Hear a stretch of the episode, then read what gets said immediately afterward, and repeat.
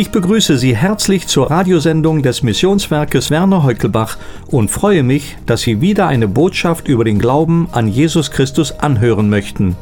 Noch mehr unserer Radiobotschaften können Sie jederzeit auf unserer Internetseite missionswerk-heukelbach.de herunterladen und anhören. Jetzt spricht zu Ihnen Dieter Weidensdörfer.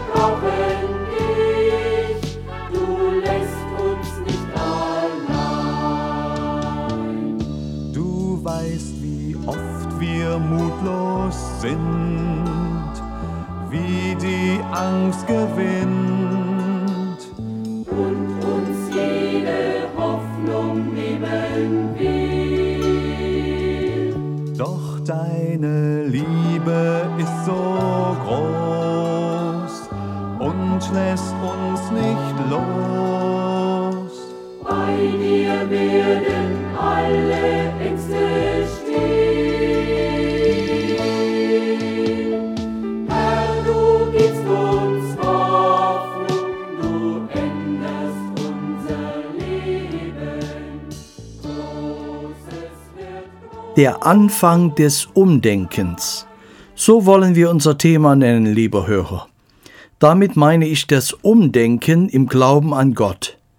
Viele Menschen glauben wohl an Gott, haben aber keine Kindesbeziehung zu Gott. Doch von diesem Verhältnis wird meine Zukunft, ja mein ewiges Leben abhängen. Ich fürchte, dass wir Gott so befürworten und stehen lassen wie viele Dinge im Leben. Das kann sehr gefährlich sein. Mit Gott kann man nicht spielen. Auf was stützen sich die meisten Menschen? Sie sagen, sie seien als Baby getauft, im christlichen Glauben unterwiesen, sie hätten christliche Eltern oder sie gingen ab und an in eine Kirche oder Gemeinde. Macht das zu einem Christen, lieber Hörer? Niemals. Man kann 365 Mal im Jahr in eine Kirche oder Gemeinde gehen und dennoch auf dem Weg zur Hölle sein. Um deiner Errettung gewiss zu sein, brauchst du eine Beziehung zu Gott. Damals gab es im Judentum die Pharisäer. Sie glaubten an Gott und waren theologisch gebildet. Und doch spricht Jesus Christus in Matthäus 23 über sie das siebenfache Wehe aus. Um eine Lebensbeziehung zu Gott zu haben, muss man die Tür zu Gott kennen. In Johannes 14 sagt der Herr Jesus, ich bin der Weg und die Wahrheit und das Leben. Niemand kommt zum Vater als nur durch mich. In Johannes 10 bezeichnet er sich selbst als die Türe. Wir sagen natürlich gibt es einen Gott und beharren darauf. Vielleicht sagen wir auch, dass es bei ihm Sicherheit gibt. Aber wenn es darum geht, diese Türe zu benutzen, die zu Gott führt, sind wir in Verlegenheit. Oder wir sagen Bekehrung, nein, so extrem braucht man nicht zu sein. Merken wir etwas, lieber Hörer? Wir bauen uns ein Gottesbild auf, welches es gar nicht gibt. Ich möchte dazu ein Beispiel aus der Bibel bringen. Ein Beispiel eines Mannes, bei welchem das Einst und dann das Jetzt vorhanden war. Das ist Saulus von Tarsus. Sein Name bedeutet der Erbetene, der Begehrte oder der Gefragte oder auch der Geforderte. Und das war in der Tat so. Er war ein Gottesgelehrter, ein Pharisäer. Hatte in seiner Gegenwart ein Mensch Gott geleugnet, wäre es zu einem ziemlichen Disput gekommen. Obwohl er so fromm war, lebte er dennoch in der Finsternis. Das heißt, Man kann einen Gottesglauben haben und den Weg, der zu Gott führt, versperren. Ja, es ging mit ihm so weit, dass er die Menschen, welche die Tür, die zu Gott führt, nämlich Jesus Christus benutzen, hartnäckig verfolgte. Also lebte er in der Finsternis. Und das ist meine Angst, lieber Hörer. Viele Menschen geben vor, an Gott zu glauben, haben aber kein Kindschaftsverhältnis zu ihm, weil sie nicht durch den Herrn Jesus zu Gott gekommen sind. Wir sind dankbar, dass es im Leben von Saulus von Tarsus doch noch ein Umdenken gab. Dazu musste Gott ganz schwere Geschütze auffahren. Der Herr Jesus begegnete ihm selbst. Vor den Toren von Damaskus wurde dieser zu Boden geworfen. Er hatte viele Christen ins Gefängnis gesperrt und in die Steinigung des Stephanus mit eingewilligt. Jetzt lag er im Staub der Straße und ruft, Wer bist du, Herr? Die Antwort, Ich bin Jesus, den du verfolgst. Hier macht sich Jesus Christus eins mit denen, die Saulus verfolgte. Dann seine Antwort zum Herrn Jesus, Was willst du, dass ich tun soll? Das war der Anfang seines Umdenkens. Er erkannte, dass er aus der geistlichen Finsternis kam. Gott machte ihm das deutlich, indem er drei Tage nicht sehen konnte. Er wurde blind, um andere Augen auftun zu können. Er wurde vom Eins zum Jetzt geführt. Da heißt es im Epheserbrief, Jetzt aber seid ihr Licht im Herrn, wandelt als Kinder des Lichtes. Das war die große Lebenswende in seinem Leben. Und dazu bekam er einen neuen Namen. Er war in der Welt nicht mehr der Begehrte und Gefragte. Sein Weg war jetzt Kampf, Leiden, Verfolgung. Nun ging er mit dem verachteten Jesus von Nazareth seinen Weg. Der neue Name Paulus bedeutet der Kleine, der Geringe, der Niedrige. Welch ein Wechsel hier stattfand. Einst begehrt, jetzt klein und niedrig. Das brachte er in Galater 2 auch zum Ausdruck. Nicht mehr lebe ich, sondern Christus lebt in mir. In seinen Briefen kommt diese Gesinnung seines neuen Namens immer wieder zum Ausdruck. Johannes der Täufer bringt es auf den Punkt, wenn er sagt, er, der Herr Jesus, muss wachsen, ich aber abnehmen. Genau das hatte Paulus gelernt. Das geht aber nicht ohne das Umdenken, ohne den Wechsel im Leben. Dr. Martin Luther brachte es einmal so zum Ausdruck. Wer gerecht, fromm und gerettet sein möchte, muss zuvor erkennen, dass er sündig, krank, bloß und dem Teufel gehörig ist. Auch in meinem Leben gab es dieses Umdenken, lieber Hörer. Das fällt dem selbstsicheren Menschen so schwer.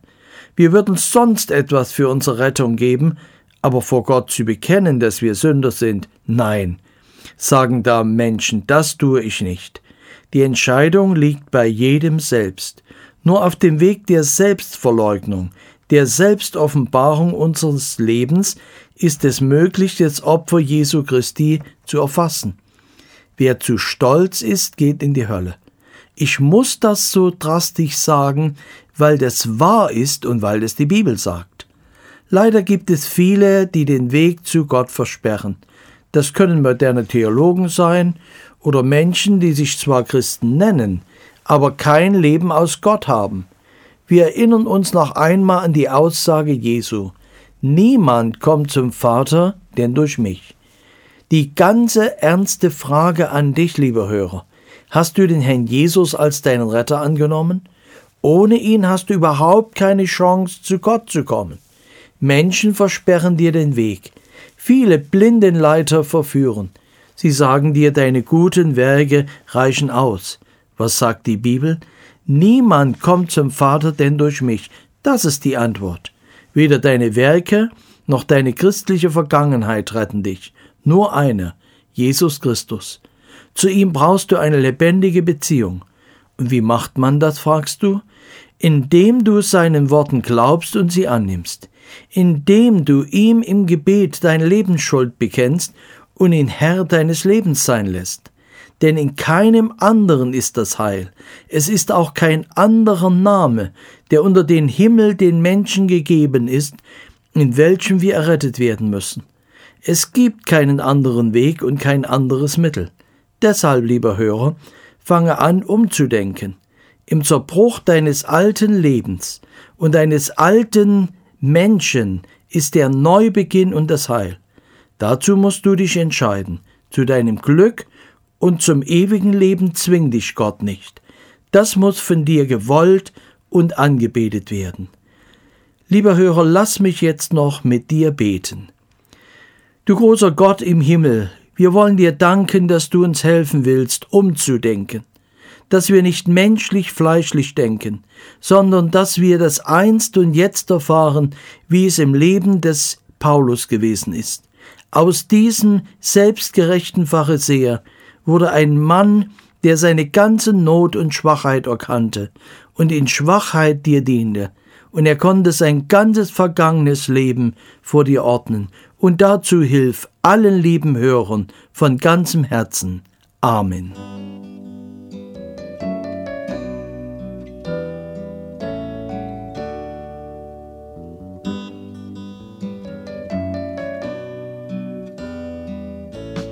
Du bist unsere Zuversicht,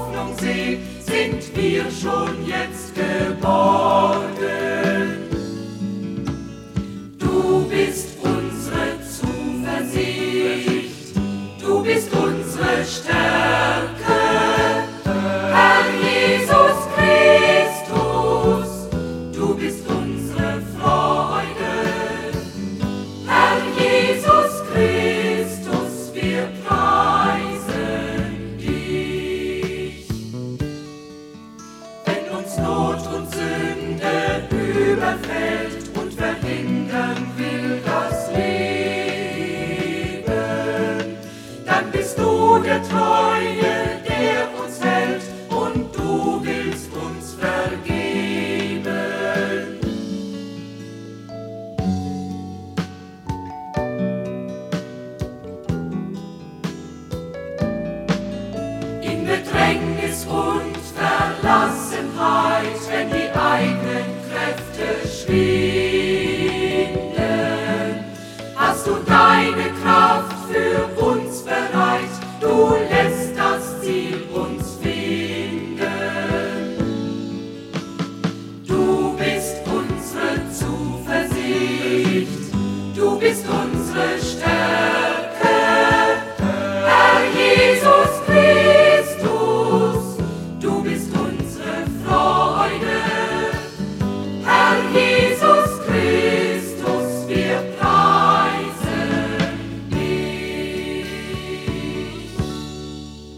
Liebe Zuhörer, ich möchte Sie auf unsere Infohefte hinweisen, die Ihnen Tipps und Informationen zu vielen aktuellen Fragen des Lebens bieten.